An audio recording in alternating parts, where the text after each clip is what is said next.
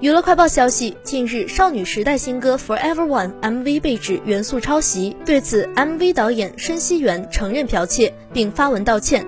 导演在社交平台发文称，这次少女时代 MV 中部分布景设计引起争议，让少女时代成员和 SM 娱乐受到连累，感到十分抱歉。在此次 MV 的委托中，不仅参与了企划演出，连一个小小的道具也参入其中。在这情况下，未经许可擅自借用设计，感到十分羞愧和抱歉。据了解，此次是少女时代十五周年回归。